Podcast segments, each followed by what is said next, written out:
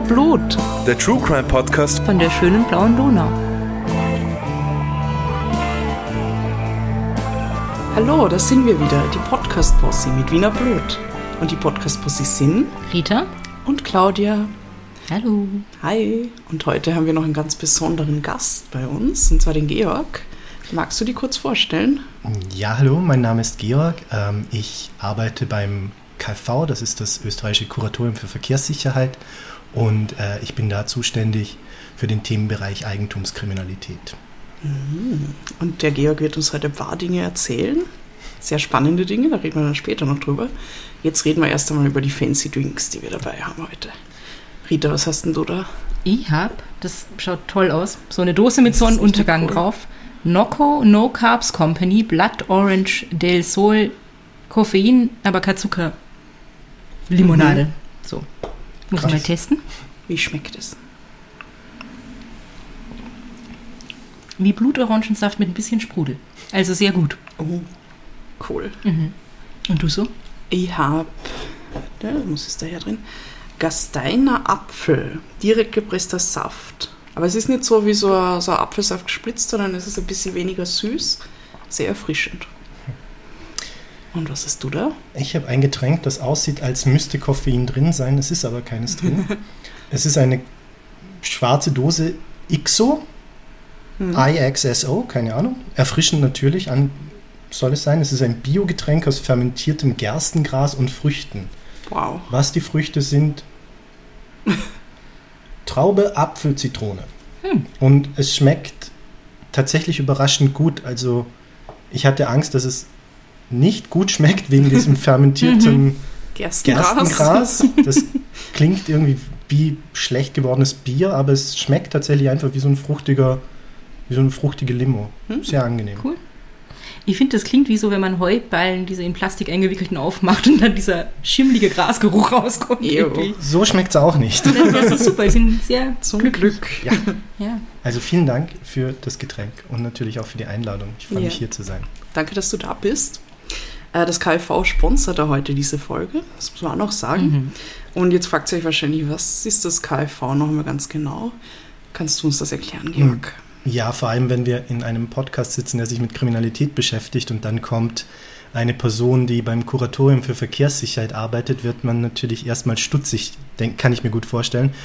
Ähm, kurz gesagt, das KfV ist ein Verein, ein, äh, der in Österreich seit 1959 existiert, also seit über 60 Jahren.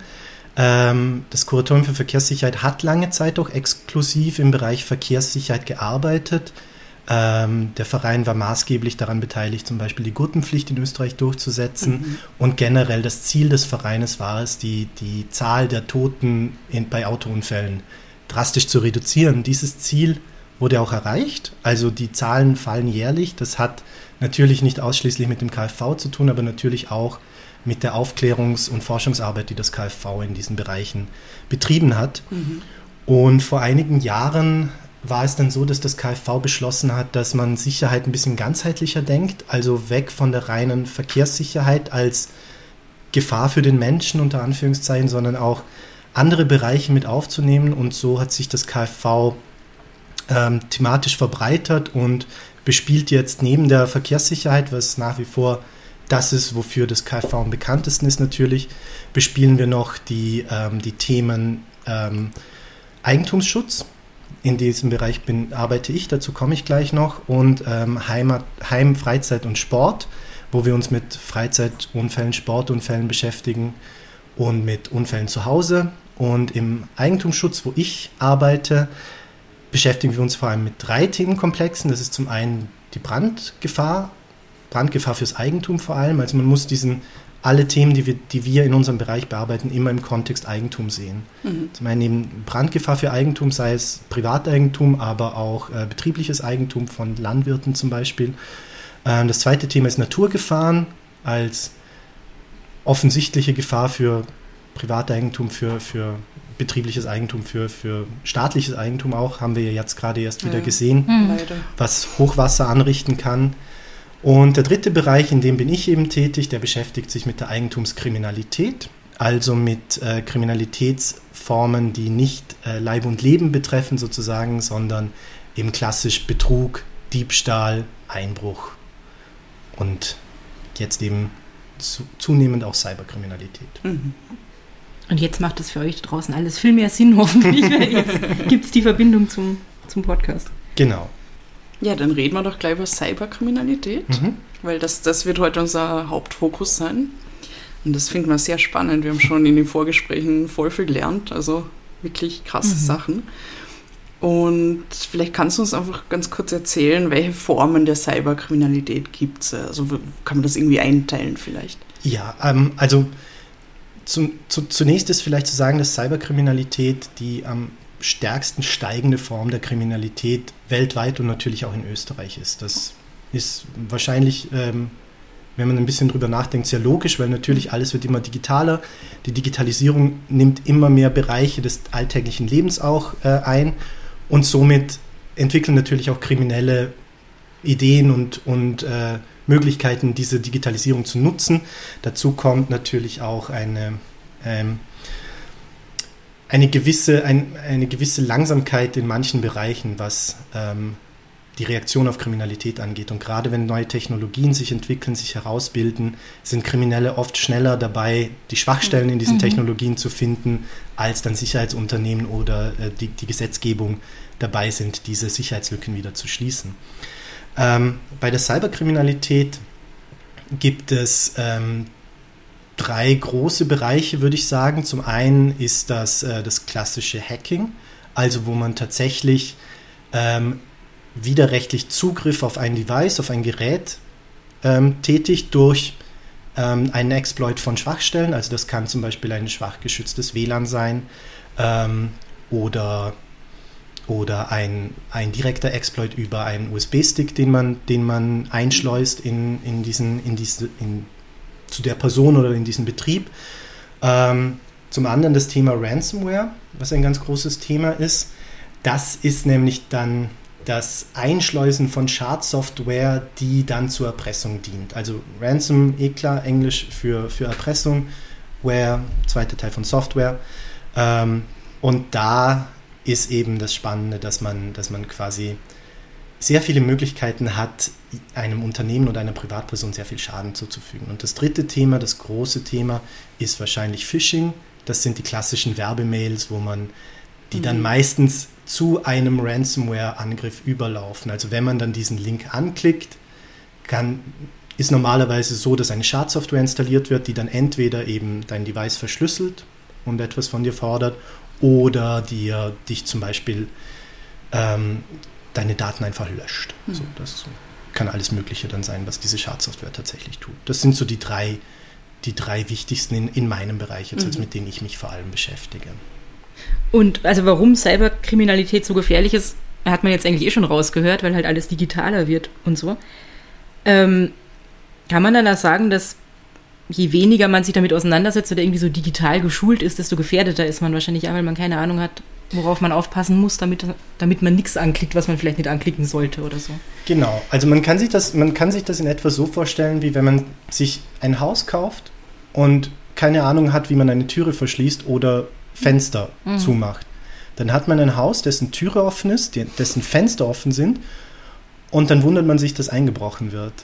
Es ist, Kriminelle suchen normalerweise immer den Weg des geringsten Widerstandes. Die haben auch keine Lust, jetzt hier großartig rum, rumzuarbeiten und rumzudoktern, um zu ihrem Ziel zu kommen.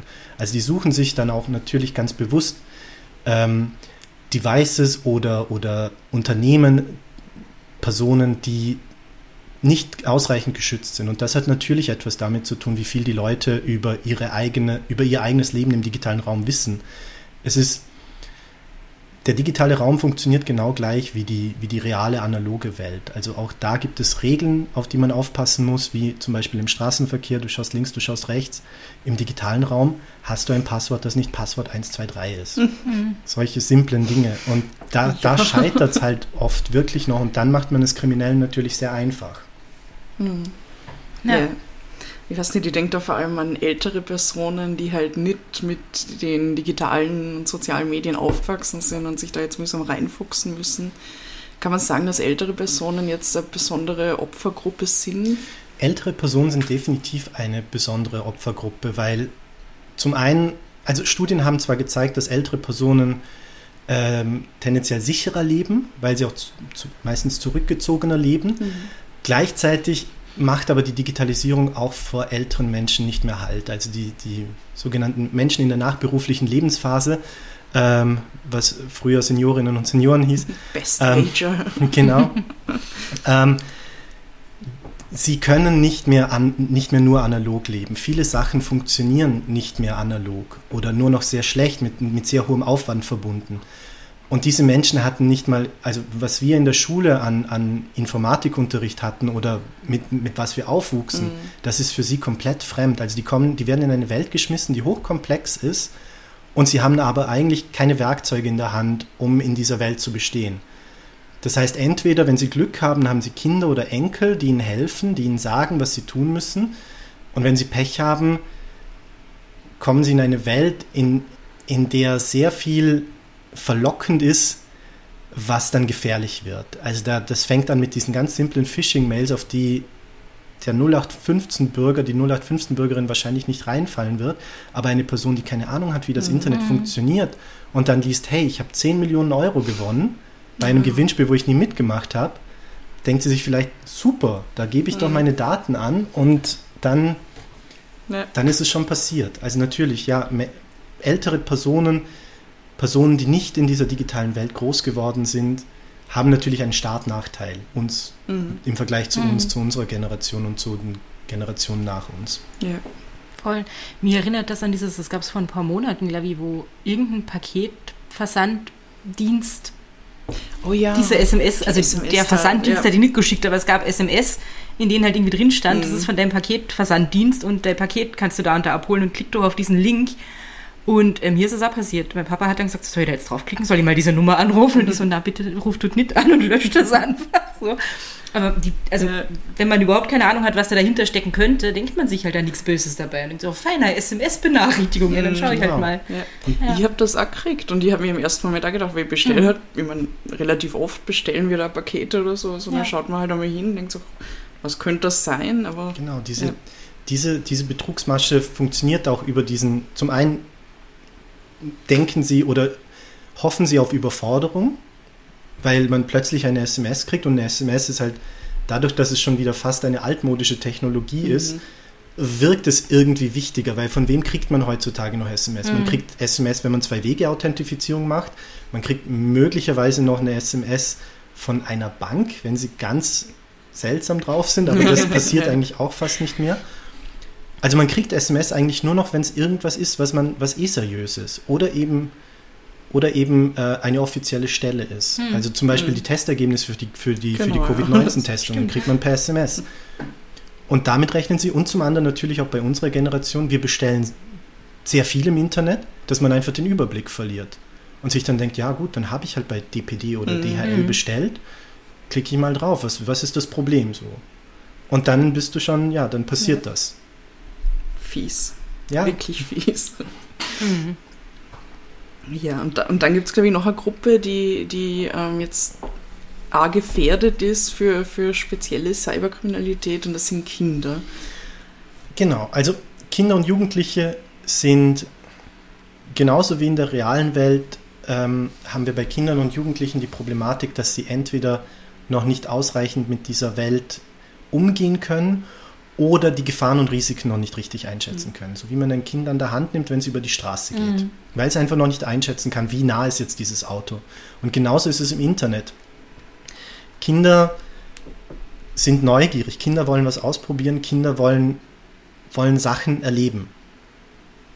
Und sie, sie erkennen oft nicht das Risiko, was dahinter steht oder die Problematik, die dahinter steht. Sie können auch zum Beispiel Lügen noch nicht so gut erkennen wie Erwachsene die meisten Erwachsenen. Und das führt dann zu ganz gefährlichen Situationen, gerade bei, bei Kindern ähm, und Jugendlichen, wenn es um das Thema äh, sexueller Missbrauch geht, aber auch um das Thema, hey, hast du nicht die Kreditkartendaten von deinen Eltern, mhm. weil du kannst dann diesen super coolen Bären gewinnen. Und das Kind denkt sich, wow, super, ein Bär. Mhm, ja. Und dann sind's, dann gibt es diese Kreditkartennummer raus, wenn im blödesten Fall diese Kartennummer frei verfügbar ist für das Kind. Das das kommt vor, öfter als man denkt, weil es keine Ahnung hat, was eine Kreditkarte eigentlich ist. Mhm. was das für ein potenzieller mhm. Schaden ist. Und zum anderen natürlich Jugendliche, die dann, die dann gefallen wollen, wo es dann ganz viel darum geht, so, so zu agieren und so zu sein, wie man es von einem erwartet in dieser super coolen Welt, wo sie dann auch ganz simpel in Gefahr laufen, dass sie entweder äh, Opfer von Erpressung werden, weil sie eben etwas tun, was sie nicht tun sollten, oder dass ihnen ihre Identität gestohlen wird, oder dass sie massiv gemobbt werden. Diese Dinge passieren im Internet gerade Jugendlichen extrem häufig, weil eben auch sie diese, diese Welt nicht richtig einschätzen können. Sie, das Problem ist da dann vor allem die Frage, was ist privat und was nicht. Was. Jugendliche einschätzen können, wenn man es ihnen sagt und wenn man es ihnen erklärt, aber was Kinder einfach nicht wissen. Mhm. Kinder wissen nicht, was privat ist. Ja. Und wenn wir jetzt über Kinder und, und Jugendliche und Cyberkriminalität reden, dann ist, glaube ich, Grooming ja noch so ein Stichwort, das man Richtig. Also oft ich, hört. Genau. Ähm, ich habe es vorhin kurz angeschnitten. Ähm, Grooming ist quasi die Vorstufe zum sexuellen Missbrauch im, im analogen, aber auch im digitalen Raum. Also das, das, das Grooming in der analogen Welt ist einfach das, das Manipulieren des Kindes bis zu dem Zeitpunkt, in dem es genug vertraut oder genug Angst hat, um den sexuellen Missbrauch durchführen zu können. In der digitalen Welt natürlich genauso. Das Cybergrooming ist ein massives Problem, vor allem weil, wie, wie auch im, im, in der analogen Welt, das Reden darüber sehr schambehaftet ist.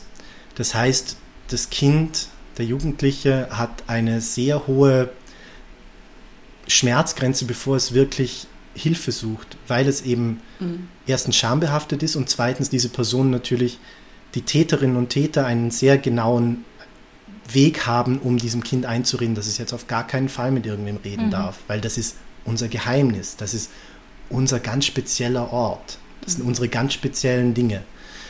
Ähm, und Cybergrooming läuft, wenn man es, wenn man es exemplarisch darstellen will, es, es gibt natürlich nicht das Cybergrooming, das, da sind immer Nuancen und es sind immer Abstufungen drin, aber Cybergrooming passiert normalerweise, also man kann wir können ja ein Fallbeispiel quasi durchspielen. Mhm. Das Kind, die jugendliche Person ist vielleicht auf Instagram, obwohl es, obwohl sie da noch nicht sein sollte, sagen wir mit 10, 11, 12. Mhm. Da stellt das Kind Fotos online, ganz normal, agiert wie die Erwachsenen auch in dieser digitalen Welt, aber hat keine Privatsphäreneinstellungen, weil die Eltern haben es zum Beispiel auch nicht möglicherweise oder es hat ihm niemand erklärt, was das ist, warum das wichtig ist. Dann bekommt es auf einmal Nachrichten von einer Person, die sagt, hey, die Bilder sind total schön, du siehst aus wie eine total coole Person. Diese, diese, dieser Gegenüber beginnt ein Gespräch mit diesem Kind und wickelt es immer mehr ein, macht ihm Komplimente, sagt ihm, wie besonders es ist, drückt diese Triggerpunkte, die gerade bei, bei Kindern im Übergang zu Jugendlichen mhm. sehr einfach zu betätigen sind, die sehr, sehr riskant sind. Und irgendwann wird dann der Übergang versucht zu einem anderen Kommunikationstool. Entweder zu WhatsApp, was halt niederschwellig ist, weil es eh jeder hat, oder halt Telegram-Signal, weil das halt noch besser für den Täter oder die Täterin mhm. ist, weil es noch besser verschlüsselt und anonymisiert ist. Und dann in diesem, in, in diesem Fallbeispiel ist dieses Kind dann irgendwann so weit, dass es dem Täter, der Täterin Bilder schickt, die man eigentlich nicht schicken sollte. Mhm. Es muss jetzt nicht unbedingt schon ein Nacktbild sein, es, es, es kann auch einfach ein Bild sein in einer Pose, die aufreizend ist oder einfach nur ein, ein, ein Bild, was man nicht will, was jeder hat. Und dann beginnt diese Spirale, weil damit ist das Kind erpressbar. Mhm. Mit diesem Bild kann der Täter, die Täterin dem Kind nämlich sagen, wenn du jetzt deine Eltern informierst oder mir nicht noch weitere Bilder schickst, die noch expliziter sind, dann schicke ich das deiner Klasse, dann schicke ich das deinen Eltern. Und so ist dieses Kind gefangen. Und der Punkt ist, wenn, wenn, es, wenn es an diesem Punkt ist, dann ist im Prinzip schon der Schaden passiert, weil das Kind ist bereits missbraucht. Sobald, mhm. dieses, sobald diese Grooming-Spirale angefangen hat, sich zu drehen, ist das Kind bereits missbraucht. Es hat bereits einen Schaden davongetragen. Das erste Bild ist dann, ist dann schon nur der, der nächste Schritt im, im Missbrauch. Ja.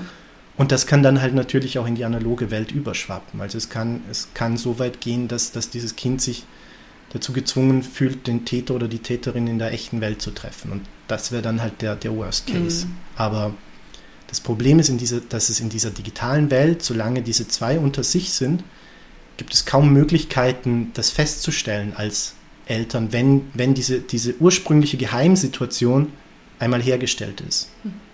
Weil du kannst, also natürlich, du kannst dein Kind digital überwachen, aber erstens ist das aus pädagogischer Sicht nicht unbedingt die beste Form. Ähm, und zum anderen gibt es genug Möglichkeiten, diese Kommunikation geheim zu halten, also über ein Zweitkonto oder über Mhm. im, eben Signal oder Telegram, wo es einfach extrem schwierig ist, aus, aus, au- von außen darauf Einblick zu haben.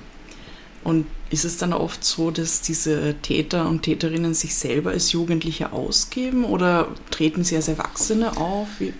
Es kommt beides vor. Also die meisten geben sich natürlich ein, einen jüngeren Habitus auf jeden Fall. Also Mhm. sie verhalten sich jugendlicher, weil man natürlich auch dem Kind das Gefühl geben will, dass man jetzt mit jemandem spricht, der auf seiner oder ihrer Wellenlänge ist. Mhm. Weil niemand würde instinktiv einer Person vertrauen, wo man das Gefühl hat, das könnte mein eigener Vater sein. Das ist Sondern- ja nicht cool. Wahrscheinlich, Genau. also Ja. wenn dir jemand schreibt, deine Fotos sind super, dann findest du es wahrscheinlich viel spannender, wenn das jemand ist, der ungefähr in deinem Genau. Alter ist, als jemand, oder der 40 ist. Oder, oder so. jemand, der ein Foto drin hat, das dem Schönheitsstandard Mhm. entspricht. Also wenn das dann ein, ein junger Mann ist zum Beispiel, der aussieht wie aus einer Boyband oder eine junge Frau, die sehr, die sehr attraktiv ist, wobei das muss man schon sagen, die, die weit überwiegende Mehrzahl der Täterinnen und Täter beim Cybergrooming sind Männer. Mhm. Also ich spreche nur aus, aus äh, tatsächlichen Korrektheitsgründen Ja. beide Mhm. Geschlechter an, aber die weit überwiegende Anzahl der Täter Mhm. und Täterinnen sind Männer. Ähm, also ja, natürlich, sie geben den Anschein, jünger zu sein, sie geben den Anschein, wer anders zu sein. Mhm. Weil um dieses Vertrauen aufzubauen, ist es nicht äh, sinnvoll, jetzt plakativ gesprochen, sich als 50-Jähriger aus dem 10. Wiener Gemeindebezirk auszugeben. Das funktioniert dann nicht. Mhm. Klar, ja. Und eigentlich können diese Täter ja überall auf der Welt sitzen und vorgeben, zum Beispiel, dass sie eh in Wien sind oder Genau. so. Das, Wenn, wenn der digitale Missbrauch sozusagen genügt, dann können die wirklich überall Mhm. sein. Dann ist es halt nur eine Frage der Sprachkompetenz, Ja, so, so Ähm, blöd gesagt. Aber ähm, oftmals ist ja das, das Digitale, also das Cybergrooming, auch ähm, nur der Beginn. Mhm. Und das, das endgültige Ziel für den Täter, die Täterin ist dann das, das Übergreifen in, den, in, in die echte Welt. Aber ja, theoretisch können sie überall sitzen. Wahnsinn. Also das ist wirklich erschreckend, wenn man drüber nachdenkt. Ähm, was kann man als Eltern tun, um, um die Kinder zu schützen? Kommunizieren. Mhm. Also das Wichtigste, was Eltern im Umgang mit ihren Kindern in der digitalen Welt machen können, ist frühzeitig mit ihnen zu sprechen. Weil man, ich, äh, dieses Beispiel, dass es ist wie im Straßenverkehr, ist, glaube ich, sehr einleuchtend und das ist auch wirklich extrem wichtig. Ich kann meinem Kind nicht dauerhaft verbieten, über die Straße zu gehen. Aber ich kann ihm über Kommunikation beibringen, wie es sicher die Straße überquert. Und genauso funktioniert es im digitalen Raum. Verbote von zum Beispiel dem, dem Nutzen von sozialen Plattformen, gerade wenn zum Beispiel Klassenkolleginnen und Klassenkollegen diese nutzen, das wird zu nichts führen. Die Kinder finden einen Weg auf diese Plattform, wenn sie es wollen. Und wenn es über Freundinnen und Freunde ist. Der Schlüssel ist, mit den erstens sich damit zu beschäftigen, was die Kinder beschäftigt, sich damit auseinanderzusetzen und wirklich auch zu wissen, was das ist, was ist Instagram, was ist TikTok, auch wenn man selber nicht auf diesen Plattformen ist. Was ist Snapchat oder früher, was ist Omegle? Also Ja. Omegle war halt ein, ein, ich weiß nicht, das ist wahrscheinlich jetzt schon tot, aber das war eine anonyme ähm, Videochat-Roulette ähm, Ja, wo man ich erinnere mich. Wo man ähm, sich einwählen konnte und dann willkürlich mit einer anderen Person verbunden wurde, was dann sehr schnell dazu führte, dass dadurch, dass es anonym war, dort sehr viele junge Menschen waren, die ihre ersten digitalen Erfahrungen über diese, Mhm. über diese Videochat-App gemacht haben und auf der Gegenüberseite sehr viele Menschen, die versucht haben, diese Kinder dann zu missbrauchen Ja. auf die eine oder andere Art und Weise. Ähm, also man muss als Eltern wissen, was passiert in der, in, in der digitalen Lebensrealität der Jugendlichen Mhm. und man muss mit ihnen auf Augenhöhe darüber dann auch kommunizieren. Also es bringt nichts zu sagen, du bist auf gar keinen Fall auf TikTok, weil TikTok ist Blödsinn und niemand braucht das, sondern erklärt euren Kindern, was ist wichtig, wenn ihr euch auf TikTok bewegt. Wie könnt ihr sicherstellen, dass Privates privat bleibt? Was ist eigentlich privat? Worauf müsst ihr achten? Seid vorsichtig, wenn, wenn das auftaucht. Teilt Fotos nur mit Freundinnen und Freunden. Und dieser Dialog muss auf Augenhöhe stattfinden, weil Kinder und Jugendliche natürlich auf Verbote immer auch eine gewisse Aversion haben. Verbote sind dazu da, ausgetestet zu werden und ausgereizt zu werden. Wenn dieser Dialog auf Augenhöhe stattfindet, kann man ihnen auf eine Art und Weise, dass sie es auch verstehen, erklären, wo die Gefahr ist und was wichtig ist, ohne dass sie sich bevormundet fühlen. Ja. Und dafür ist es halt auch nötig, dass auch die Eltern digitale Kompetenz haben. Ja. Dass die Eltern auch wissen, wie es funktioniert. Die müssen dann halt wissen, wo sind die Privatsphären-Einstellungen auf Instagram eigentlich. Die sind nicht so leicht zu finden, wenn man sich nicht auskennt. Ja. Und was für Einstellungen gibt es überhaupt? Aber da gibt es zum Glück sehr viele, sehr viele Hilfsangebote. Ähm, also in, in Deutschland ClickSafe oder in Österreich Safer Internet, die genau bei solchen Sachen helfen können, die dafür da sind. Oder auch der Internet-Ombudsmann oder, oder Rat auf Draht. Man, man darf sich dann da auch nicht scheuen, wenn man überfordert ist mit, dem, mit, mit der digitalen Lebenswelt der Kinder, sich da dann Rat zu holen. Weil nur das, nur das wird letzten Endes helfen, dass das Kind auch wirklich kompetent ist und diese, diese Gefahren kennt und ihnen ausweichen kann. Ja. Und dass es im Zweifelsfall dann zu den Eltern kommt und sagt, hey, da ist irgendwas komisch, irgendjemand hat mich angeschrieben, ich kenne den gar Genau. nicht. Also, und, und dass man dann halt einfach gemeinsam schaut, okay, was, was geht ab? Genau, das Kind muss das Gefühl haben, man kann zu einem kommen in solchen Ja. Fällen. Und das funktioniert nur über Kommunikation. Und ich glaube, abgesehen davon, dass die Eltern sich damit auseinandersetzen müssen, muss wahrscheinlich, müsste das ja wahrscheinlich ein Teil deiner, deiner, der Dinge, die du in der Schule irgendwie lernst, sein. Also ich habe, weil du Straßenverkehr gesagt hast, immer dran denken müssen. Natürlich haben meine Eltern mir beigebracht, dass man rechts und links gucken muss und so. Ähm, und auch relativ früh, weil ich halt zu Fuß in die Volksschule gegangen bin, weil es halt irgendwo am Land war. Aber wir haben in der ersten oder zweiten Klasse Volksschule dann irgendwann eine Polizistin zu Besuch gehabt, die mit uns Kindern einen Ausflug gemacht hat und uns nochmal genau erklärt hat, wie funktioniert der Straßenverkehr und, ähm, und worauf muss man achten. Und sowas müsste es halt für alles, was digital ist, mittlerweile einfach auch geben. Ich weiß gar nicht, ob es das gibt. Ich habe keine Kinder in meiner Umgebung, die in dem Alter sind, aber Im, Im Grunde sollte es das geben, ja. Also in systematischer, systematische Erziehung hin zu einer digitalen Kompetenz, auch in der Schule. Soweit ich weiß, gibt es das nicht systematisch. Es gibt halt den Informatikunterricht, der aber eher darauf abzielt, so grundlegende ähm, Programmierfähigkeiten zum Beispiel zu lernen, aber auf einer, auf einer soziologischen Ebene in die digitale Welt eingeführt zu werden, das wäre extrem wichtig, weil Ja. es wird nur immer mehr und es wird immer wichtiger und Covid hat uns auch gezeigt, dass der Unterricht digital stattfinden kann. Und auch da war das Problem, dass teilweise weder Lehrerinnen und Lehrer noch die Schülerinnen und Schüler wirklich gewusst haben, wie sie agieren müssen in diesem digitalen Lehrraum. Und das, das wäre halt, das wäre für die Zukunft enorm wichtig. okay, und kannst du was drüber sagen, wieder, weil wir jetzt drüber geredet haben, Eltern, Kinder, ist es irgendwie systematisch, wie die Situation in Österreich ausschaut? Ähm, ja, also das, das KfV führt äh, jedes Jahr einen Cybercrime-Barometer durch, in dem die österreichische Bevölkerung repräsentativ befragt wird zu unterschiedlichen Themen betreffend Cybersicherheit und Cyberkriminalität, also sowohl wie man sich selbst schützt, was man eigentlich an Geräten hat, aber auch wie man selber Opfer wurde, ob man selber Opfer wurde, was passiert ist. Und im Rahmen von diesem Cybercrime-Barometer ähm, fragen wir auch seit Jahren ab, wie der Umgang mit Kindern im Internet ist also mit den eigenen Kindern im Internet. Und ähm, das Ergebnis des letzten Cyber zeigt leider eine, eine Tendenz, die mir ein bisschen Sorge bereitet, nämlich genau das, was ich, was ich zuvor bereits gesagt habe, was kein guter Weg ist, um Kinder vor Gefahren im Internet zu schützen, nämlich die Österreicherinnen und Österreicher neigen dazu, den Kindern eher das Internet zu verbieten, als sich mit ihnen auseinanderzusetzen. Also die Studie hat, hat gezeigt, dass in den letzten Jahren der Anteil von den Eltern, die ihren Kindern einfach verbieten, ins Internet zu gehen oder verbieten, gewisse Seiten anzu, anzusurfen, zugenommen hat und im Gegenzug dann die, die Prozentzahl der Eltern, die sich mit den Kindern auseinandersetzen, abgenommen hat. Und das ist eine, eine Entwicklung, die mir ehrlich gesagt Sorgen bereitet, weil wie gesagt, die Kinder finden einen Weg Ja. und Verbote helfen da nicht. Ja, voll. Ja. Das liegt ja vielleicht auch daran, dass man immer mehr mitkriegt, es gibt irgendwie Cyberkriminalität und da können gruselige Dinge passieren, aber dann nicht weiß, was soll man eigentlich tun, um damit umzugehen. Und dann ist halt der einfachste Weg verbieten, weil könnte gefährlich sein.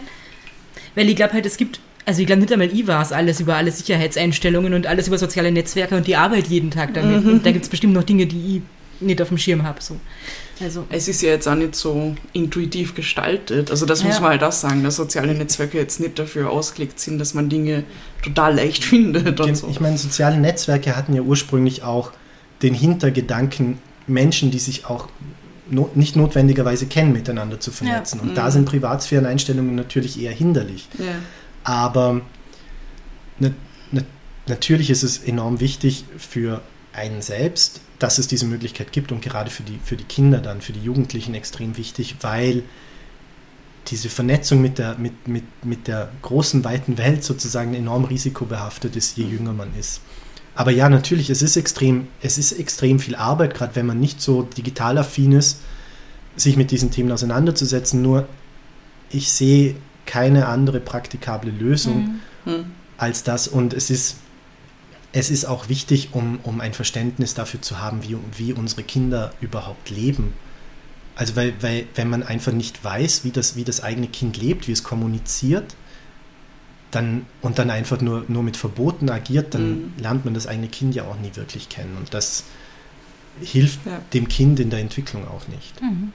Ey, das, das stimmt voll. Weil, also ich glaube, die, die, die Teenager von heute kommunizieren wirklich komplett anders wie wir und hängen halt am Handy und, und nützen diese Dinge irgendwie ganz anders, als ich sie zum Beispiel nutzen würde. Also, und das muss man halt erkennen und Ja. irgendwie sich damit beschäftigen. Ja. Kommunikation ist in jeder Generation anders. Mhm. Also unsere Großeltern haben anders kommuniziert als unsere Eltern.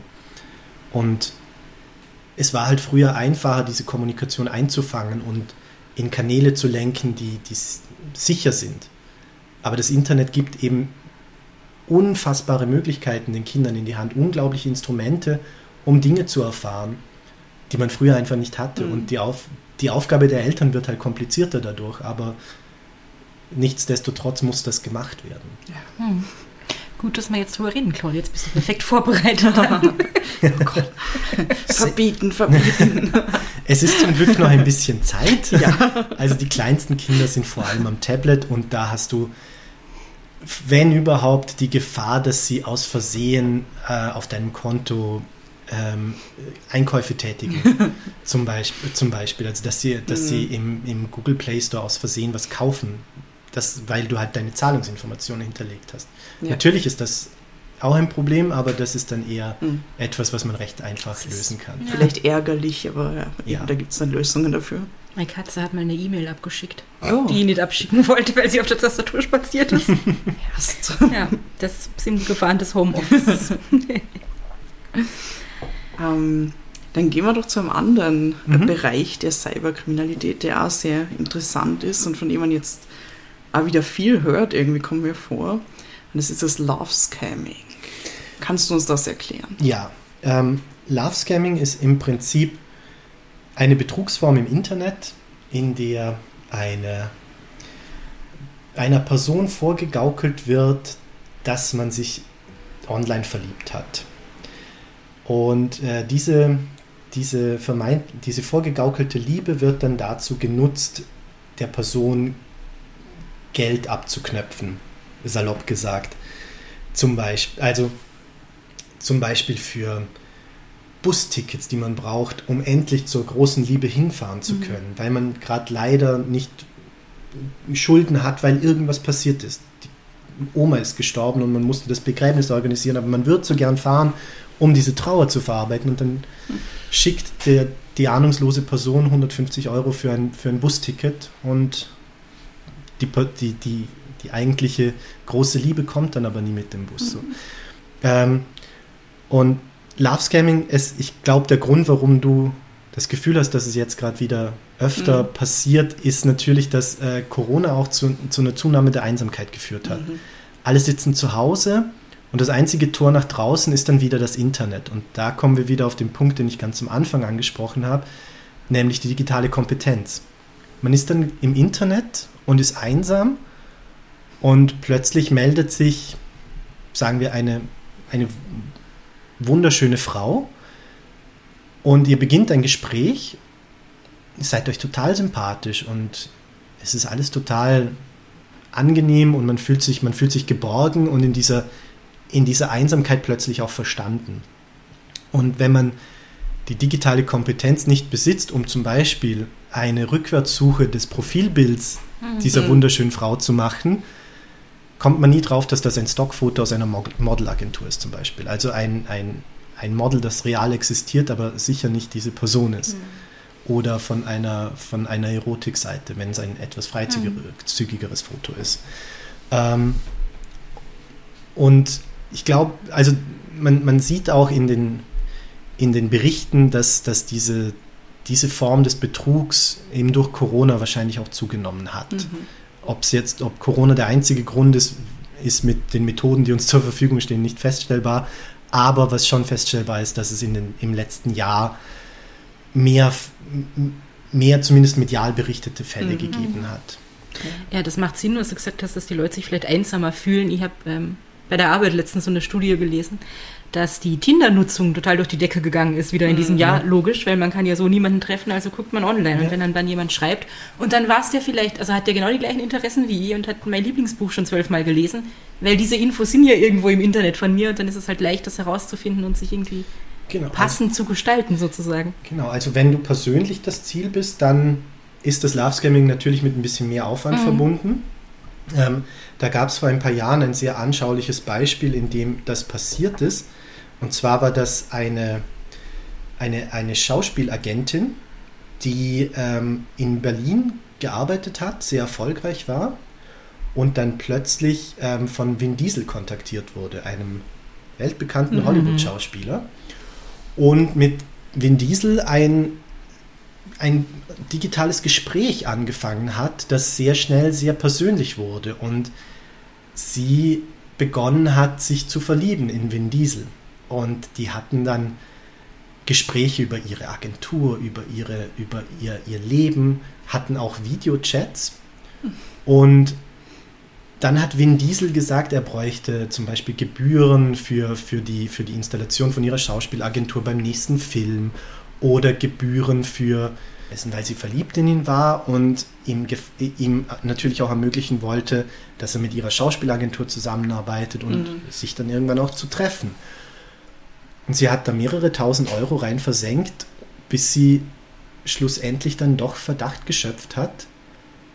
Und dann war das halt nicht Vin Diesel, sondern das war ein Betrüger, der sich offensichtlich sehr genau mit ihrer Vita auseinandergesetzt hat, sehr genau die Homepage studiert hat, sehr genau geguckt hat, wie komme ich an diese Person ran. Wahnsinn. Die haben Deepfake-Videos erstellt, um diese Videochats zu simulieren. Also sie so hatten wirklich, ja. Es ist also wirklich faszinierend, aber das ist natürlich, was ich vorhin gesagt habe, normalerweise suchen Kriminelle den Weg des geringsten Widerstands. Das ist nicht der geringste Widerstand. Mhm, ja. Das ist mit sehr viel Arbeit verbunden, aber es ist natürlich eine Story, die unglaublich anmutet, weil da eben auch gezeigt wird, was potenziell möglich ist für Kriminelle. Weil Deepfake-Videos, wir kennen alle die FaceSwap-App und diese, diese, diese Apps, wo man sich jetzt selber in GIFs äh, von, von bekannten Persönlichkeiten einbauen kann. Ähm, oder sogar kurze Videosequenzen aus Rambo zum Beispiel, wo man dann auf einmal selber Rambo ist. Also das ist mittlerweile gratis frei verfügbar für Spielereien, sage ich mal. Aber das, das ist ja nur die Spitze des Eisberges, was mit diesen, mit diesen Maschinenlernen möglich ist, mit, diesen, mit dieser Deepfake-Technologie. Ja. Und es ist eben mittlerweile auch möglich, wenn man genug Bilder hat, und von Vin Diesel gibt es mehr als genug Bilder, kann man den so echt nachbauen, dass es keinem von uns auffallen Mhm. würde. Und das ist halt wirklich gefährlich und das wird in Zukunft mit Sicherheit zunehmen. Also dieser, dieser Betrug über, über Fake-Videos, der, der Versuch, Menschen zu täuschen über Fake-Videos, der jetzt vor allem in, im weltpolitischen Kontext natürlich schon passiert oder in verschwörungstheoretischen Kontexten, aber der wird natürlich auch zum finanziellen Gewinn von Kriminellen eingesetzt werden und wird ja auch schon eingesetzt. Aber n- normalerweise ist Love Scamming viel allgemeiner. Also da, die geben sich nicht die Mühe, dich zu recherchieren, sondern das ist dann einfach ein sehr attraktiver Mann, der mit dir chattet und er reagiert darauf, was du sagst. Also was die schon können, ist sehr genau zu analysieren, was will diese andere Person jetzt von mir hören. Und wenn man dann zum Beispiel, du hast auf dieser, auf diesem Portal, über das ihr euch kennengelernt habt, fünf Fotos, auf einem bist du drauf mit Hund, auf zweien bist du beim Wandern. Natürlich geht dieser Ja. Mann dann sehr gerne wandern und liebt Hunde über alles. Natürlich. Aber ja, ich glaube, da steckt schon viel dahinter, auch an einem gewissen Talent, jetzt sich in andere Menschen reinzuversetzen, würde ich sagen. Also, Es ist, es, es ist im Prinzip, es ist ein, ein, ein Gauklertrick. Also es ist, ein, Mhm. es ist so ein klassischer Gauklertrick eigentlich, wie, von, wie, wie früher. Also dass man Menschen etwas vorspielt, das sie gerne hören. Hm. Dadurch bringt man Menschen dazu, immer mehr ihre eigenen Sicherheitsmechanismen auch runterzufahren. Weil wenn man die ganze Zeit hört, was man hören will, hm. und dann natürlich auch etwas in dieses Gegenüber hineinprojiziert. Weil wenn man einsam ist, was, was will man dann? Man will Nähe, man, man will Geborgenheit, man will jemand anderes bei sich haben. Und wenn dann diese Person einem das Gefühl gibt, ich, ich bin diese Person für dich und ich bin genauso, wie du dich mir wünschst, ich kuschle auch total gerne und gehe total Mhm. gerne am Strand spazieren bei Sonnenuntergang und ich höre gerne Classic Rock, dann, dann lässt, dann, dann kommen diese Sicherheits, diese, diese Mhm. Sicherheitsvorkehrungen, diese, diese berühmten Mauern, die man, die Ja. man hat, diese, diese Schutzmauern, die fangen dann an zu bröckeln. Und Mhm. irgendwann ist man dann so weit, dass man halt gar nicht mehr hinterfragt, warum diese Person jetzt 2000 Euro für einen Ja. Flug braucht. Und ich Natürlich. Das, das ist nur menschlich irgendwie, Ja. weil man kann ja nicht die ganze Zeit mit, mit diesen Schutzmauern eben rumlaufen. Gerade wenn man in einer Situation ist, wo man sich einsam fühlt und dann kommt da jemand, der, der ist nett zu dir und du hast vielleicht schon, bist schon lange niemand begegnet, der nett zu dir ist. Mhm. Natürlich vertraust du dieser Person irgendwann. Und also Ja. das finde ich so Sicher. Und wahnsinnig wenn du- fies an der Methode. Also Ja, und wenn du dann das Gefühl hast, da ist endlich jemand und der passt zu mir und wir verstehen Mhm. uns so gut und dann braucht der Geld, ne, natürlich hilfst du dem dann. Ja. Also das ist ja so ein ganz natürlicher Reflex eigentlich. Wenn der sagt, ich bin auf einer Bohrinsel und die kommen da nicht weg, ohne dass Mhm. du mir jetzt Geld für diesen Flug schickst, weil, keine Ahnung, ihnen dann mein Konto rankommt von Ja. da oder so, dann machst du das, weil du natürlich was investieren willst, damit da dann eine tolle Beziehung draus wird oder so. Genau. Oder Also- Und es sind ja manchmal jetzt gar nicht so Riesenbeträge oder so. Es, es, es fängt wirklich bei, an, es, ja. es fängt bei kleinen Beträgen an, weil natürlich die Alarmglocken klingen eher, wenn jemand sofort große Summen verlangt. Ja. Mhm. Also das ist jetzt natürlich bei der Schauspielagentin sind große Summen vielleicht was anderes als beim Rentner Mhm. in Kärnten. Aber natürlich passen sie das dann an. Also das, das sind dann vielleicht alle zwei Wochen 100 Euro, weil im, was, was du vorhin gesagt hast, das Konto ist gesperrt, weil meine Mutter eine total bösartige Person ist oder weil Mhm. ein, irgendeine, irgendeine Stiefmutter, also so Mhm. Geschichten, die auf die Tränendrüse drücken, die, die auf, diesen, auf, auf diesen Helferinstinkt auch aufbauen, den man dann Mhm. seinen Lieben und seinen geliebten Personen gegenüber natürlich immer hat. Und dann entweder die Summen werden größer oder sie bleiben immer auf diesem Niveau. Und manchmal, manchmal gehen, steigen sie natürlich auch gleich mit, mit Summen ein, die, wo man sich normalerweise erstens fragt, warum hat jemand so viel Geld auf der hohen Kante und Ja. zweitens, warum gibt man das dann so leicht her? Und das sind dann halt die Fälle, die spektakulär sind und die es dann auch in die Mhm. Medien schaffen. Also wenn jemand 50.000 Euro an, also eine Privatperson 50.000 Euro an seine große Liebe gibt, dieses Geld dann aber, das war, glaube ich, tatsächlich in Kärnten ein Fall, dieses Geld dann aber nicht an die Frau, an, an, die, an seine große Liebe direkt gibt, sondern an eine Freundin, die er am Bahnhof in Villach trifft. Mhm. Was für uns jetzt total strange klingt und wir würden nie Mhm. eine Geldübergabe an einem Bahnhof machen, aber für diesen Mann hat das total Sinn gemacht, weil die Frau konnte nicht weg aus, aus Gründen. Ich weiß nicht, war die Geschichte, dass sie in einer gewaltvollen Beziehung war oder, irgend, oder, oder sowas in die Richtung. Auf jeden Fall konnte sie nicht persönlich kommen, aber die Schwester konnte kommen und er wollte ihr nur helfen. Und dieser Mann war dann tatsächlich schon das zweite Mal Opfer geworden. Also der hatte kurze Zeit bevor das losging, hatte er eine, eine Informations, ein Informationsgespräch mit der Polizei, wo sie ihn nochmal ein, eindringlich gebeten haben, aufzupassen im Mhm. Internet und kurz danach wurde er nochmal Opfer. Aber der, wahrscheinlich hat man irgendwann auch so ein Selbstschutzding, wenn es dann vielleicht anfängt, komisch vorzukommen, dann leugnet man das so vor Mhm. sich selber, weil man nicht Genau. wahrhaben will, dass das jetzt passiert sein könnte. Genau. So. Weil wer will schon auf, Ja. auf also salopp gesagt, wer will der Trottel sein, der, der Ja. da drauf reinfällt? Und, Und das hat, das hat diesem, diese Schauspielagentin auch gesagt. Sie hat dann, weil Freunde haben sie natürlich darauf hingewiesen, dass das komisch ist. Und warum sollte Vin Diesel tausende Euro von dir wollen? Mhm. Das macht ja gar keinen Sinn. Die hat dann eher den Kontakt zu ihren Freundinnen und Freunden abgebrochen, als sich selbst einzugestehen, dass da was dran ist, dass, dass die da einen Punkt ansprechen, der wirklich keinen Sinn macht in dieser Liebesgeschichte mit Vin Diesel. Und das sind halt Schutzmechanismen des eigenen Egos, Ja. weil man nichts ist schlimmer für einen, für einen Menschen, als zuzugeben, dass man, dass man, dass man hinters Licht geführt wurde. Mhm. Und dann mit dieser Scham irgendwie umzugehen, Genau. halt. Mhm. auch. Dass man sich in, in, in, ein, in, ein nicht in eine Person verliebt hat, die nicht existiert, die nur aufgebaut wurde, um dich zu betrügen. Mhm. Das ist, das ist extrem schambehaftet und das tut auch weh. Die Realisierung, dass man, dass man Opfer geworden ist, tut extrem weh, weil da dein ganzes Ego kaputt ist. Und Mhm. wenn du eh schon einsam warst zum Beispiel, dann hast du kein besonders starkes Mhm, Ego und dann ist, glaube ich, die Schwelle nochmal höher, das zuzugeben. Ich kann mich erinnern an eine Dokumentation, die du, glaube ich, auch gesehen hast, ähm, wo ging es um eine Frau, die war irgendwie auch schon, keine Ahnung, hat sich von ihrem Mann getrennt sogar, weil sie, weil sie sich im Internet jetzt verliebt hat und so. Und irgendwann ist sie halt auch zu dem Punkt gekommen, wo sie einsehen musste oder das halt rausgekommen ist, dass das Betrug war und die dann aber hinterher immer noch gesagt hat, sie kann das eigentlich gar nicht so richtig glauben, sie war so verliebt und diesen Menschen, Mhm. den sie sich verliebt hat, der existiert gar nicht. Weil ich glaube, da kommt ja auch wieder ins Spiel, was du beim, beim Grooming oder was du beim Grooming, Claudia, gesagt hast. Diese Menschen, mit denen ich da in Kontakt bin, können ja überall auf der Welt sein. Also, da gibt es ganz oft, ich habe letztens wieder, also ich bin ganz selten auf Facebook, wenn es nicht für die Arbeit ist oder so, aber wir haben eine ganz ominöse Freundschaftsanfrage bekommen von so einem Mit-40er aus irgendwo Großbritannien, der genau drei Fotos hat und Oh, vier Freunde dauernd, oder so. Ähm, da, die, die, es gibt wahrscheinlich keinen Mann, der in Großbritannien sitzt. Irgendwo gibt es jemanden, der genau dieses Foto hat. Also, Bei Ja. mir sind es immer Soldaten, die, die kommen an Das und ja in ihren Army-Uniformen. Ohrinseln. Ja, Ja, Uniform, Ohrinseln, Uniform ist halt so ein Mhm. klassischer, klassisches Ding, ne? weil Uniformen strahlen Seriosität aus, strahlen Männlichkeit aus, also Ja. eine Mhm. klassische Form von Maskulinität. Und Uniformen suggerieren auch, dass das so ein, ein, ein starker Mann ist, der an, Mhm. an dessen Schulter du dich ausweinen kannst Mhm. und der dich festhält und durch Wind und Wetter mit dir geht.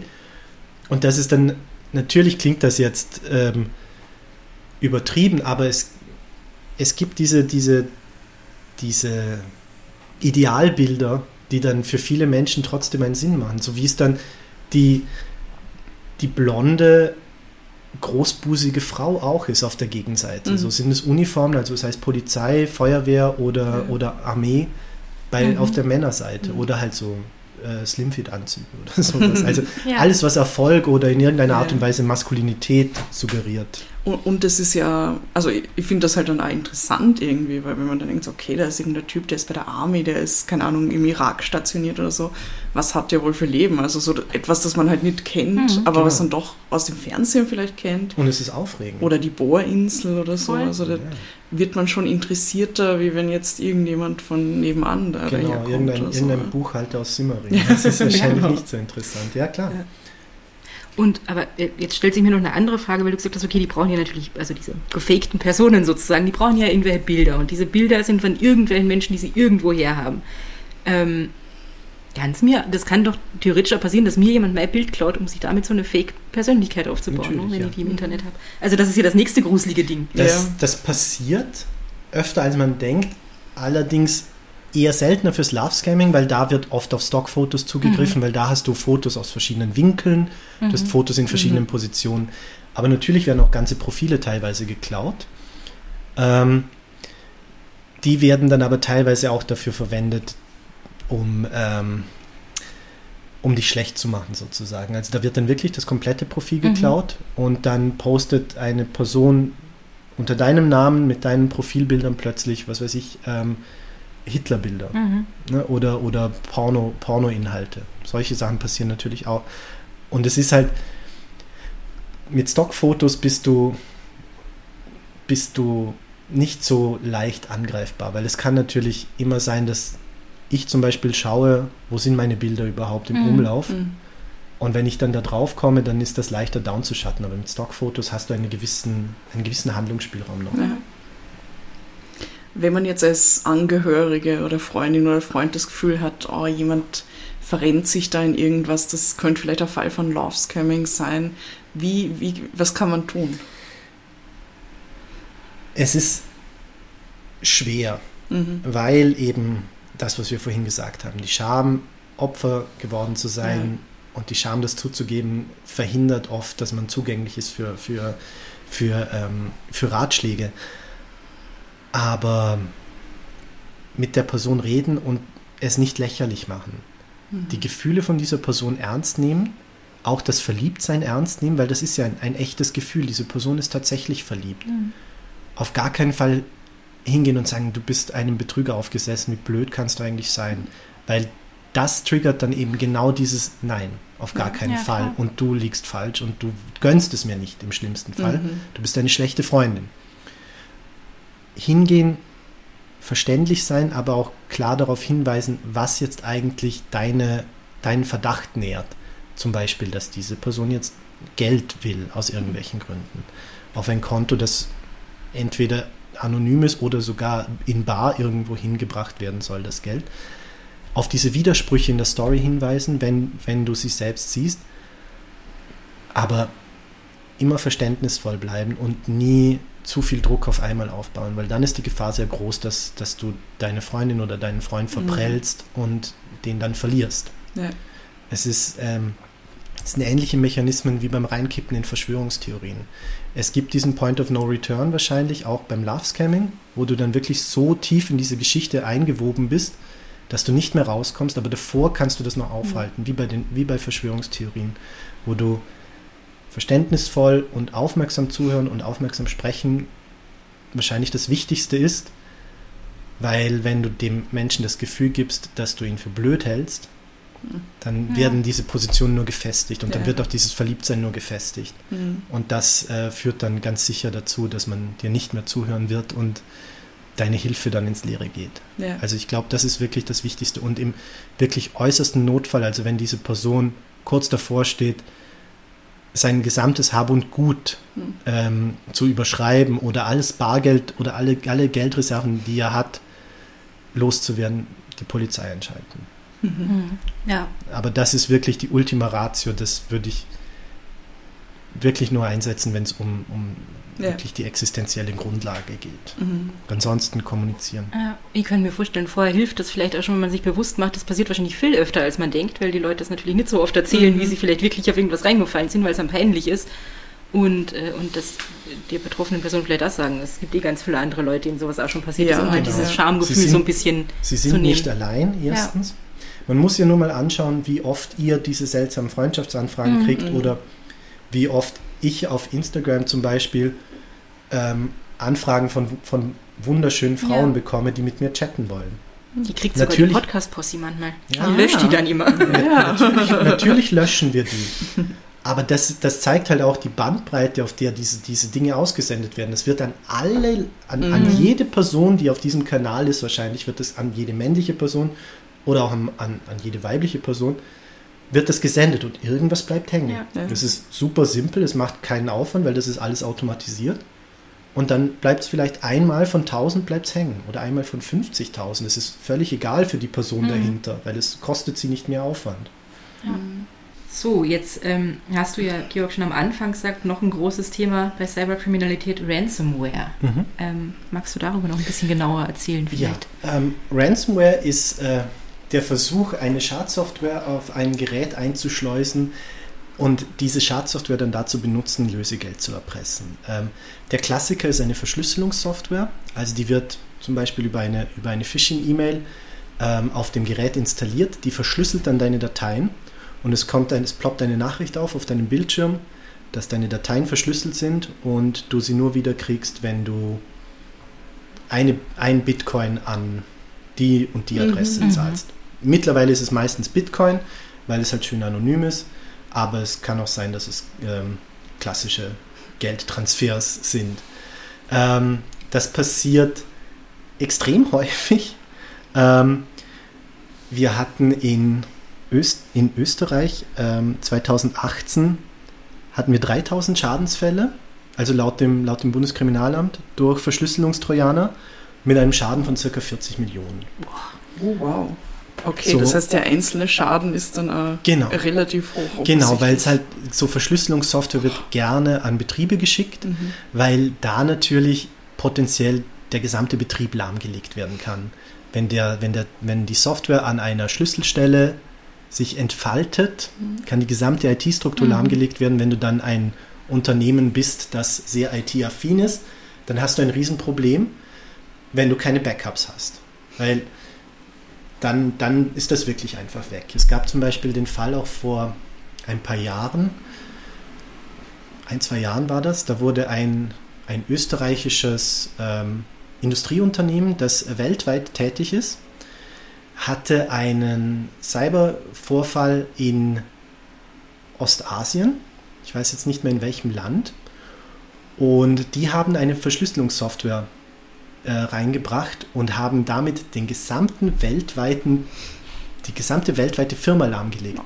Diese Firma musste komplett vom Netz genommen werden. Die haben kommuniziert über Telefon und direkt face-to-face. Die gesamte Produktion musste runtergefahren werden. Die hatten ein halbes Jahr später, waren sie noch nicht in der Lage, auf Full Capacity wieder zu arbeiten weltweit. Das Alles durch einen Wahnsinn. Fehler von, oder ein, ja, ein, ein, einmal nicht aufmerksam sein von einer einzelnen Person, die einen Anhang geöffnet hat. Oh Gott. Oder 2000, wann war das? 2018, 2019? Ähm, 2019 hat ein, hat ein großes österreichisches Unternehmen, das nicht namentlich genannt wird, eine 4 Millionen Euro Lösegeldsumme gezahlt, damit sie den Zugriff auf die eigene IT-Infrastruktur wieder bekommen. Auch selbes Prinzip, eine, Mhm. eine, eine Schadsoftware eingeschleust, die mussten 4 Millionen Euro zahlen in Bitcoin, damit sie wieder funktional werden. Und da hat man auch, also das Gemeine an Ransomware ist halt, dass man, dass es extrem schwierig ist, die Täterinnen zu finden. Mhm. Weil die halt genauso wie ähm, beim Grooming und beim Love Scamming potenziell, aber hier auch tatsächlich überall sitzen können. Und die findest du fast nie. Also da musst du echt sehr viel Glück haben. Ähm, Und das ist wahrscheinlich dann noch irgendwie, so blöd es er klingt, für die Firma günstiger, dann diese 4 Millionen Euro zu zahlen. die Polizei Ja. und äh, Cybersicherheitsunternehmen sagen auf gar keinen Fall Lösegeld Ja. zahlen. Müssen sie auch. Mhm. Aber klar, wenn du, wenn da sehr viel dran hängt und deine ganze Auftragslage im Prinzip bedroht ist, Mhm. dann machst du eine Kosten-Nutzen-Abschätzung. Ja. Und wenn da dann rauskommt, ich zahle lieber diese 4 Millionen, als dann einen, einen Produktionsausfall von Mhm.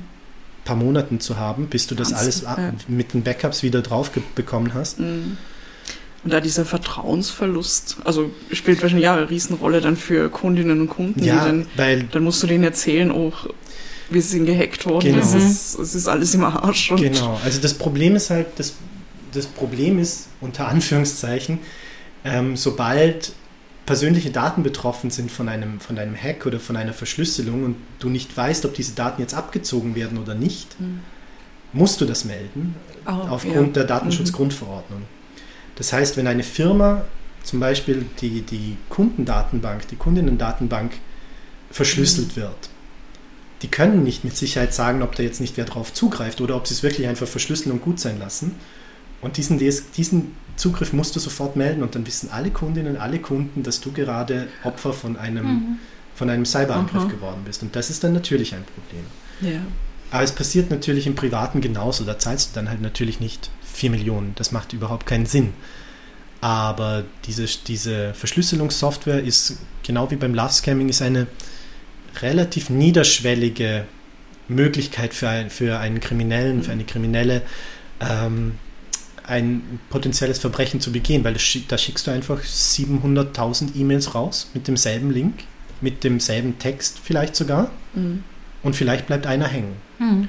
Und diese Person muss dann natürlich nicht 5000 Euro zahlen, weil das zahle ich eher nicht. Aber wenn ich sage, für 50 Euro entsperre ich dir deinen Computer wieder, dann überlegen die sich schon, okay, dann zahle ich halt diese 50 Euro Ja. und dann ist es vorbei, dann ist es erledigt. Mhm. Was bei Ransomware natürlich auch noch dazu kommt, ist, dass sie, dass sie über sehr viele unterschiedliche Wege eingeschleust werden kann. Und wir haben eh schon darüber gesprochen, ähm, unsere Welt wird immer digitaler und natürlich wird auch unser, unser Zuhause, unser, unser Alltagsleben wird immer digitaler und immer unter Anführungszeichen smarter. Mhm.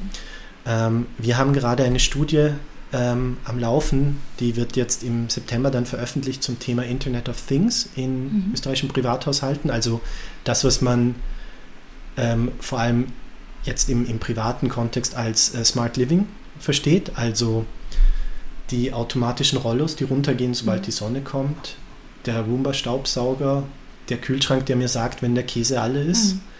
Das sind alles ähm, Geräte, die, die im sogenannten Internet of Things operieren. Das heißt, sie operieren unabhängig vom Menschen. Sie brauchen keine, keine Interaktion mit dem Menschen, um das zu tun, was sie tun sollen. Sie haben Sensoren, sie kommunizieren mit dem, mit dem Internet, sie bekommen natürlich die Grundaufgabe vom, vom, äh, vom User, von der Userin, aber danach operieren sie unabhängig und sind miteinander vernetzt. Und da diese Dinge natürlich alle im Internet hängen, sind sie potenziell auch Einfallstore für, für Cyberkriminelle. Ähm, und ähm, natürlich auch für Ransomware. Also natürlich der, dass der, dass der Kühlschrank dann verschlüsselt wird, ist einem vielleicht dann eher noch wurscht. Naja. Aber wenn dieser Kühlschrank im selben, im selben WLAN hängt wie der Computer, kann man über den Kühlschrank, wenn der nicht gesichert ist, Mhm. Zugriff auf den vielleicht sogar halbwegs gut gesicherten ähm, Computer haben. Und in unserer Studie geht es halt vor allem darum, zum einen mal ähm, festzustellen, wie ist überhaupt der IoT-Gebrauch in Österreich? Also was nutzen die Österreicherinnen und Österreicher an, sma an smarten Geräten, die jetzt über das Smartphone hinausgehen, weil das Smartphone mittlerweile so verbreitet ist und auch eine andere, eine andere, einen anderen Main, Main Benefit hat als die normalen smarten, äh, also die, die smarten Geräte, die weitläufig im Internet of Things zusammengefasst werden. Und dann natürlich auch die Frage, gab es schon Vorfälle, gab es schon Schäden? Ähm, kleiner Teaser, die gab es durchaus. Also das, das kommt auch in Österreich vor. Ähm, und das ist dann natürlich auch mit, mit, mit, mit Ransomware äh, zusammenhängen, weil eben dann über diese, über diese smarten Geräte zum Beispiel Zugriff auf den Computer genommen werden kann oder, oder eben auch mh, ganz, an, ganz andere Dinge dann auch gemacht werden Mhm. können. Ne? Wenn du eine smarte Türschließanlage hast und du hast vielleicht das Software-Update nicht gemacht oder das Passwort der smarten Schließanlage ist Passwort 123, dann brauche ich nicht mal mehr ein Brecheisen, um bei dir einzusteigen. Das machst Mhm. du dann für mich sozusagen. Ja. Aber ja, ähm, also Ransomware ist, ist dadurch, dass es halt nichts kostet für den, für, für den Kriminellen, ist das halt ein sehr lukratives Geschäft, weil Mhm. ich habe einen Aufwand von vielleicht einer Stunde, um das einmal aufzusetzen. Die, die Programme gibt es, frei, äh, gibt es im Darknet günstig zu kaufen, im ominösen Darknet. Und dann musst du nur einen Bot programmieren, der E-Mail-Adressen aus, aus, aus, äh, aus großen Datenbanken absaugt und an diese dann verschickt. Mhm. Und dann guckst du, was im Netz bleibt, in deinem ausgeworfenen Mhm. Phishing-Netz und dann hast du vielleicht Glück. Und wenn du jetzt kein Glück hast, hast du eigentlich nichts verloren. Also es ist Ja. wirklich eine sehr billige Art, Ja. ähm, Mhm. kriminell zu sein. Ja. Das, Ja. soll jetzt, das soll jetzt keine Werbung sein. Ja, es klingt, als wäre es noch effizienter jetzt irgendwie aus Sicht der Kriminellen als jetzt zum Beispiel Love Scamming, weil da musst du wenigstens so ein bisschen recherchieren oder Genau. zumindest reagieren auf das, was die Genau. andere Person sagt. Im Love-Scamming hast du halt den Aufwand, dass du danach interagieren musst. Mhm. Bei der Ransomware musst du nur einmal, welchen Einfallsvektor auch immer du Mhm. wählst, ob es über die über die E-Mail ist oder, oder über eine andere, über eine andere äh, Möglichkeit, ähm, da musst du nur diese E-Mail schreiben und den Link und das Programm musst du kaufen. Und das war's dann. Wenn die Person draufklickt, dann ist es vorbei. Ich meine, natürlich, du musst dann die Bezahlung noch irgendwie organisieren. Das Mhm. heißt, du brauchst entweder, entweder einen Zugang zu einem, zu, zu einem Ja. Und du musst das dann auch wieder rauswaschen, was gar nicht so einfach ist. Also Geld aus Bitcoin Okay, wieder ja. in reale Währung ähm, umzuwandeln, ist nicht so leicht, wie die Leute dann denken, gerade wenn es illegal ist. Ähm, aber klar, du musst die Bezahlung irgendwie organisieren. Das ist dann wahrscheinlich die, die Hauptschwierigkeit, weil da natürlich auch die größte Gefahr ist, dass du geschnappt wirst. So wie in den Gangsterfilmen dann immer die Erpresser geschnappt werden, wenn die Lösegeldübergabe ist. Ja. Aber immer noch schwieriger wahrscheinlich. Du musst keinen Treffpunkt ausmachen, du musst kein Opfer irgendwo im Keller festbinden und ein paar Wochen Genau. füttern und Briefe schreiben und so. Also es ist schon, macht dir das Leben einfacher, glaube ich. Ja, Oh mit der. Post verschicken. Genau. Also ja, es ist es, wenn man diese grundlegenden Dinge mal hat und auch natürlich bereit ist, das zu tun, dann ist es nicht, nicht unfassbar komplex. Mhm.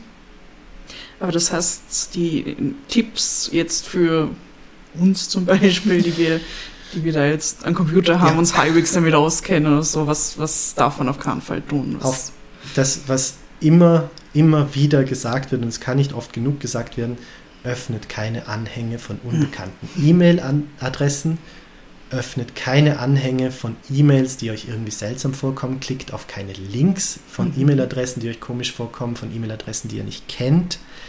Schaut hinter den E-Mail-Header, also schaut, ist dieses DPD-Paketzentrum, das dann dabei bei Gmail steht, was steht hinter dieser Mhm. Adresse und wenn das keine dpd.at-Adresse ist, sondern eine bunch of numbers. bunch of, bunch of letters.com, dann ist das nicht DPD. Mhm. Ähm, das ist mal das Erste. Zweitens, backt eure Daten ab. Führt regelmäßige Backups durch. Wenn ihr dann mal, wenn es euch doch mal passiert, dann habt ihr was, worauf ihr zurückgreifen könnt. Dann macht ihr den Computer platt und setzt ihn neu auf mit den, mit den Backup-Daten. Ah, ja. No harm, no foul. Mhm. Speichert diese Backups nicht auf demselben Computer. Weil Ja. dann habt ihr nichts davon. installiert, ähm, installiert Virenscanner, installiert eine Firewall. Kümmert euch um diese grundlegenden, um diese grundlegenden Cybersicherheitsoptionen, ähm, die ihr habt. Ähm, da gibt es Gratis-Optionen, die, die für den Privatgebrauch völlig ausreichend sind. Also da muss man nicht mal Geld investieren. Wichtig ist dann, dass man das regelmäßig updatet. Mhm. Wenn ich ein Norton Antivirus-Programm habe, das ich 2018 das letzte Mal abgedatet habe, dann wird mir das nichts nutzen. Mhm. Führt Up Updates regelmäßig durch, auch vom Betriebssystem, weil mittlerweile eh die Betriebssysteme auch schon eigene Virenscanner haben, eigene Schutzprogramme haben. Wenn man Windows-Updates regelmäßig durchführt, ist man normalerweise auf der sicheren Seite. Habt Passwörter, die nicht leicht zu erraten sind. Und nicht immer das Gleiche, ne? Nicht immer das Gleiche. Nicht Passwort 1, 2, 3. Nicht Passwort 123. Und ganz wichtig, wenn ihr IoT-Geräte habt, das ist auch ein Teil unserer Studie, schaut, ob ihr bei diesen Geräten die Passwörter ändern könnt. Das wissen die Ah. meisten gar nicht, dass das geht. Das wissen die meisten nicht, dass man das soll. Weil wenn das Home Security System mit der Sicherheitskamera Passwort 123 hat, dann kann ich dir jetzt dein Schlafzimmer zeigen. Es gibt tatsächlich eine Website, ich werde die nicht nennen, aber die ist, die ist nicht mal im Darknet. Ähm, da kann man tatsächlich ungesicherte Sicherheitskameras auf der ganzen Welt da, Oh Gott, auf, oh auf diese Oh. zugreifen. Es ist, es ist faszinierend. Und das sind wirklich nur die, die entweder ungesichert sind oder diese drei, vier klassischen Passwörter haben, die Mhm. dann automatisch abgefragt werden. Mhm. Wenn ihr IoT-Geräte habt, fragt nach bei, dem, bei der Person, die sie euch verkauft hat, im Idealfall auch installiert habt, könnt ihr das Passwort ändern. Und zweitens, gibt es Updates für die Software regelmäßig? Wenn ja, wie lange wird die Software abgedatet? Wir kennen es vom Handy, da haben wir normalerweise ein Update-Zusage von zwei Jahren. Das gibt es nicht bei allen IoT-Geräten. Wenn man irgendein, irgendeine Billigkamera kauft, die wird wahrscheinlich keine Update-Sicherheit haben. Mhm. Die wird wahrscheinlich auch keine Möglichkeit haben, das Passwort zu ändern. Wenn die dann gar kein Passwort hat, haben wir ein Problem. Sicherheit kostet im IoT-Bereich dann vielleicht halt ein bisschen mehr, aber es wird einem helfen, weil wir stehen bei IoT zum Beispiel noch relativ am Anfang, relativ gesehen, weil natürlich existiert IoT schon seit Jahren. Aber es ist immer noch nicht so weit verbreitet. Aber es, es Ja. wird immer mehr. Also das Analoge wird immer mehr verschwinden und das Digitale wird immer mehr Mhm. kommen. Und natürlich werden auch Kriminelle darauf reagieren. Wenn mehr Geräte im Netz hängen, sind die, werden die interessanter für Kriminelle. Das heißt, die werden, dann, die werden sich dann mehr darauf konzentrieren in der Zukunft, als zum Beispiel auf klassische Phishing-E-Mails, weil Mhm. jeder weiß dann, was eine Ja. Phishing-E-Mail ist. Aber dass mein smarter Kühlschrank plötzlich ein Problem wird, das wissen dann vielleicht noch nicht alle. Also wenn ihr IoT-Geräte kauft, lasst euch das gut erklären, im Idealfall auch von einem Experten, von einer Expertin installieren, programmieren, fragt nach wegen Passwort und Updates. Bei Ransomware haben wir eh schon gesagt, Eigentlich das, das Wichtigste ist wirklich regelmäßige Updates, regelmäßige Backups und Passwortsicherheit. Und wenn es passiert, nicht einfach das Lösegeld bezahlen. Mhm. Im Idealfall holt ihr euch externe Hilfe, geht zur Polizei. Das ist auch wichtig für die Polizei, weil sie dann natürlich Trends feststellen können. Ja. Mhm. Wenn plötzlich in, in Wien ein riesiger Spike an Ransomware stattfindet, aber sie können das nicht sehen, weil niemand zur Polizei geht, weil sie nur 50 Euro zahlen müssen, dann ist es noch schwieriger für die Polizei, als es eh schon ist, dann auch die Mhm. Täterinnen und Mhm. Täter zu fassen oder auch die Bürgerinnen und Bürger zu warnen. Weil das wirst du nicht machen. Wenn du die 50 Euro gezahlt hast, ist die Geschichte für dich erledigt. Ja. Wenn du aber zur Polizei gehst und du gehst zur Polizei und ich gehe zur Polizei, weil es uns allen drei passiert ist, dann merkt die Polizei, okay, da passiert jetzt gerade was. weil Das ist in einem Tag jetzt drei Leuten passiert. Vielleicht sollten wir da mal eine Mhm. Presseaussendung Mhm. raushauen. Und damit Stimmt, kann man ja. dann anderen Leuten helfen. Ja. Also geht zur Polizei.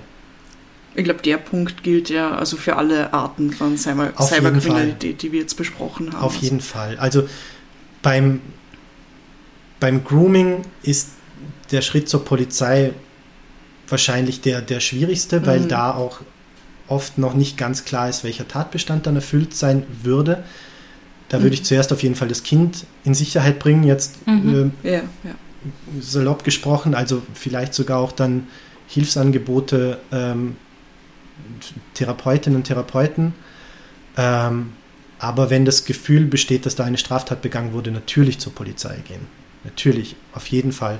Und beim Love Scamming genauso. Sobald, Mhm. sobald ein, ein Schaden da ist oder sobald man diese Masche erkannt hat, zur Polizei gehen, sagen, was passiert ist. Selbst wenn noch nichts passiert ist, Mhm. kann die Polizei darauf aufbauen und kann sagen, Ja. okay, wir wissen jetzt, dass das passiert, dass gerade diese, diese, dieser Betrugsversuch gerade enorm ansteigt und Mhm. können davor warnen, dass jetzt gerade, was weiß ich, ähm, Frauen aus gewalttätigen Beziehungen in Osteuropa, dass dieser Trick gerade sehr, Mhm. sehr im Kommen ist und dass gerade ältere Männer aufpassen sollen, weil die eben sagen, sie müssen aus dieser gewalttätigen Beziehung raus und du bist meine einzige Hoffnung. Zum Beispiel. Also auf jeden Fall alle diese, alle diese Sachen auch der Polizei melden.